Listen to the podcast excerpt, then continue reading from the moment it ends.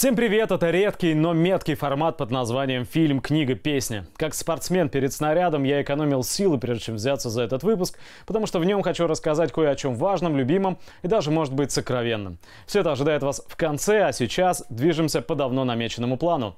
Поехали!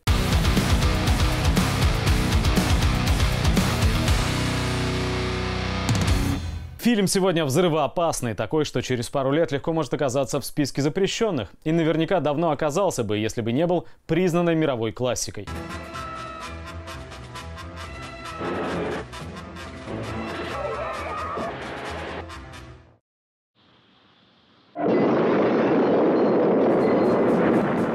Поваренная книга национально-освободительной борьбы от итальянского режиссера-коммуниста Джильберто Пантекорва «Битва за Алжир». Возможно, самый лаконичный обзор на него был сделан директоратом специальных операций гражданской войны Американского министерства обороны во время вторжения в Ирак.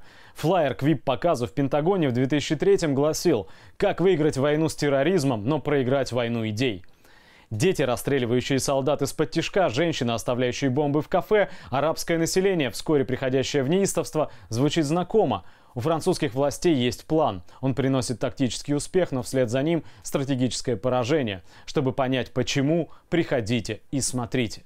Пантекорва – выходец из богатой еврейской семьи, впрочем, скорее отщепенец, избравший путь политической борьбы, а не управления текстильными фабриками. Интересно, что не менее чем Джилла, пожалуй, даже больше, чем он, известен его брат Бруно, точнее Бруно Максимович Пантекорва, выдающийся физик, тоже коммунист, переехавший с Запада в Советский Союз, где принял участие в создании ядерного центра в Дубне. Ленинская премия, Сталинская премия – поистине выдающаяся биография, впрочем, не имеющая отношения к фильму. Гуглите – Битва за Алжир рассказывает об одном из самых болезненных для Франции эпизодов ее истории. Империя мучительно переживает обретение колониями независимости. Чаще всего это сопровождается кровью. Гражданская война в Алжире не стала исключением. По своей жестокости она не уступает современным конфликтам. Битва в фильме ведется за Алжир, столицу Алжира. Пантекорова снял кино в псевдодокументальной манере. Оставаясь преданным жанру модного тогда итальянского неореализма, он пошел еще дальше. Черно-белая пленка, ручная камера. Некоторые сцены настолько жизненные, что заставили даже Стэнли Кубрика воскликнуть. Есть фильмы, которые очень грамотно вводят в заблуждение, но при этом вызывают восхищение. Такова «Битва за Алжир». События в фильме охватывают период с 54 по 57 год. Французские войска пытаются подавить зарождающееся восстание. Обе стороны применяют самые жестокие методы – убийства, пытки, похищения, акты террора против гражданского населения. Эти ужасные кадры, к сожалению, не могут не вызвать у российского зрителя трагических ассоциаций, но они заставляют задуматься над причинами, порождающими террор, а еще над циничной механикой гражданской междоусобицы, когда кровь невинных превращается в топливо для мобилизации миллионов. Режиссер пригласил на площадку лишь одного профессионального актера. Все остальные обычные люди из толпы. Биография Жана Мартина, он играет полковника Филиппа Матью, созвучна историей самого этого персонажа. Участник антифашистского сопротивления Мартин Матью внезапно для себя оказывается в роли чужака и оккупанта, вынужденного подавлять партизанское сопротивление теми же методами, которыми когда-то пользовались гитлеровцы. И это как и то, что почти пять лет фильм был запрещен во Франции, а режиссер получал угрозы от патриотов и ультраправых, тоже дает почву для глубоких размышлений на смежные темы. Итог. Битва за Алжир до сих пор один из самых резонансных политических фильмов в истории. Обязателен к просмотру во многих киноакадемиях. «Золотой лев» Венецианского кинофестиваля. Три номинации на «Оскар». Считается, что его использовали как учебное пособие не только американцы перед Ираком, но также правые режимы в Латинской Америке, а еще «Черные пантеры», ИРА, Организация освобождения Палестины и леворадикалы из РАФ. Что любопытно, музыку к фильму писал сам Пантекорво в сотрудничестве с Эннио Мариконе.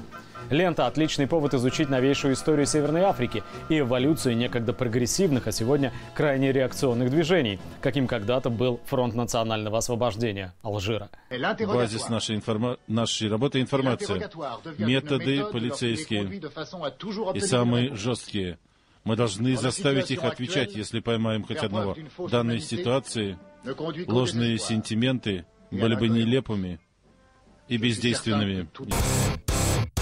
А книги совсем коротко, потому что не сердитесь, хочу предложить вам банальщину. Хорошо известное произведение, читанное, перечитанное, но заново открытое мной недавно. Брэдбери, Фаренгейт 451. Я завел тут для себя новое правило – перепроходить некоторые книги в подлиннике. И вот что хочу сказать.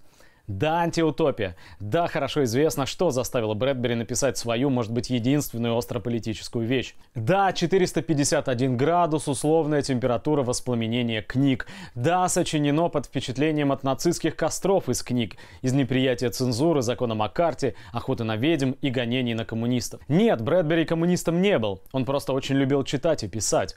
А еще он очень хорошо помнил, что такое Великая депрессия, когда библиотека стала для него, ребенка, единственным источником знаний, а записи приходилось делать на оберточной бумаге. Расчеловечивание, считал Брэдбери, приходит вместе с уничтожением грамотности. Насколько актуален 451 градус по Фаренгейту в 1994 году? Он еще актуальнее, чем раньше, потому что у нас появился такой термин, как политкорректность. Настоящий враг сегодня – это политкорректность. Все хотят контролировать ваше сознание. Организации чернокожих пытаются лишить вас права говорить определенные вещи. Организации гомосексуалистов хотят запретить вам высказываться о них критически. Это подавление мысли и подавление свободы слова. Но меня привлекло даже не это. Не то, что в Фаренгейте дается пророческое описание современного мира, масс-медиа, корпораций, тотального контроля, телевизионных проповедников и реалити-шоу, а то, какую развязку предсказывает человечеству, самому развитому капиталистическому человечеству автора, и то, как может с его точки зрения выглядеть сопротивление этому сценарию. Брэдбери, по сути, описывает знакомую развилку, где с одной стороны варварство, а с другой знание, наука, прогресс, гуманизм. Не хватает только слова «социализм». Ну да нам это и не важно. Важно, что своеобразным инкубатором, хранилищем этого знания, способного спасти неразумное человечество от варварства и вырождения, становится секта книжников-теоретиков, которые где-то в лесах и прериях создают свои кружки для ведения агитации и пропаганды в будущем. В неотвратимости этого будущего они, подвергнутые осмеянию, вышвырнутые из общества системой, нисколько не сомневаются. Правда всегда одна, и правда это, считает Брэдбери, на их стороне. И вот еще одно. Ведь сами по себе мы ничего не значим. Важно то, что мы храним в себе. Когда-нибудь это пригодится людям – да, сегодня бороться со всевидящей системой нет сил, но важно сохранить знания и передать знания тем, кто обрушит систему завтра. Одно из самых известных высказываний Брэдбери «Я не предсказываю будущее, я стараюсь его предотвратить» в этом смысле звучит как радикальный политический лозунг. Рэй Брэдбери, 451 градус по Фаренгейту. Ну а песню сегодня, выпуск и так получается громадным, я поставлю из репертуара одной группы, очень близкой к той группе, о которой я никак не соберусь рассказать. Я долго не решался упомянуть о них, поскольку уместить историю этого коллектива в одну рубрику точно не получится. И потому обещаю вам, божусь, клянусь, сделать отдельный выпуск, полностью посвященный моей любимой команде Rage Against the Machine. Ненависть по отношению к системе, их текстам, их музыке, их наследию.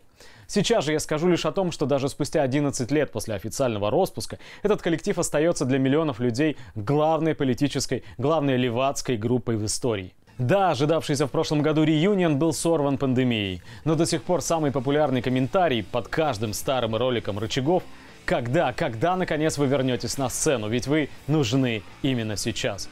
Действительно, все, о чем другие группы пели огородами, намеками, иносказательно и приблизительно, рэпом называли своими именами с самого начала. Капитализм, эксплуатация, рабство, неравенство, военные интервенции, напалм, мировая война. Каждая строчка в прямом смысле напоминает взведенную гранату.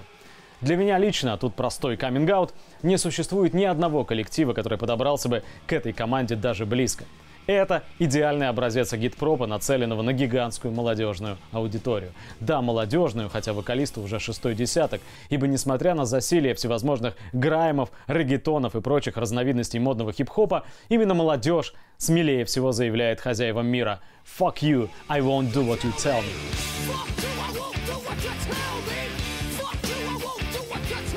Свято место, освободившееся после распада рычагов, пусто до сих пор – Парадокс, но ни в мире, ни у нас нет больше ни одной команды, которая попыталась бы заполнить вакуум. Поют о чем угодно, о грустной России и Путине с космонавтами, о войне в Ираке, о Грете Тунберг и климате, о традиционной и нетрадиционной любви, но только не о капитализме, как о первопричине всех бед. Тут не надо смеяться над Джанни Радари. Мы ни на что не претендуем, мы лишь стараемся подсказать направление. Да, нам нравятся рычаги, но нам нравятся и руки вверх. Впрочем, довольно. Обо всех перипетиях творческой биографии Рэтм, об их собственных отношениях с Золотым Тельцом, об их мытарствах и заблуждениях в следующем выпуске ФКП. А пока, на прощание, сольный проект лидера группы Зака Деля Роча «One Day as a Lion», трек «Wild International».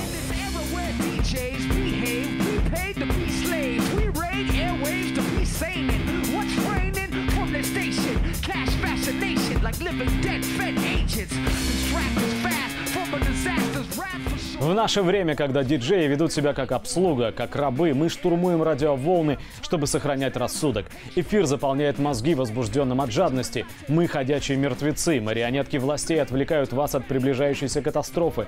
«Один день как лев» – проект, созданный вокалистом Рычагов и барабанщиком группы Марс Вольта в 2008 только барабаны, вокал и старинный синтезатор Rhodes Mark 1 через гитарный перегруз. Название взято из известного настенного изречения, появившегося в виде граффити в 70-е. «Лучше прожить день как лев, чем тысячу лет как овца». Правда, сама фраза пришла из Италии времен Муссолини, но не факт, что в американских гетто вообще слышали, кто это такой. Как бы то ни было, оставляю вас один на один с этим кричащим, ломаным, пульсирующим речитативом.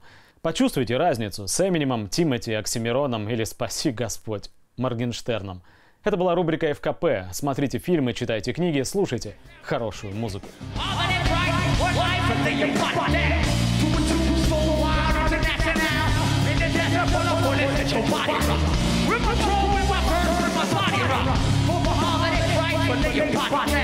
Do it,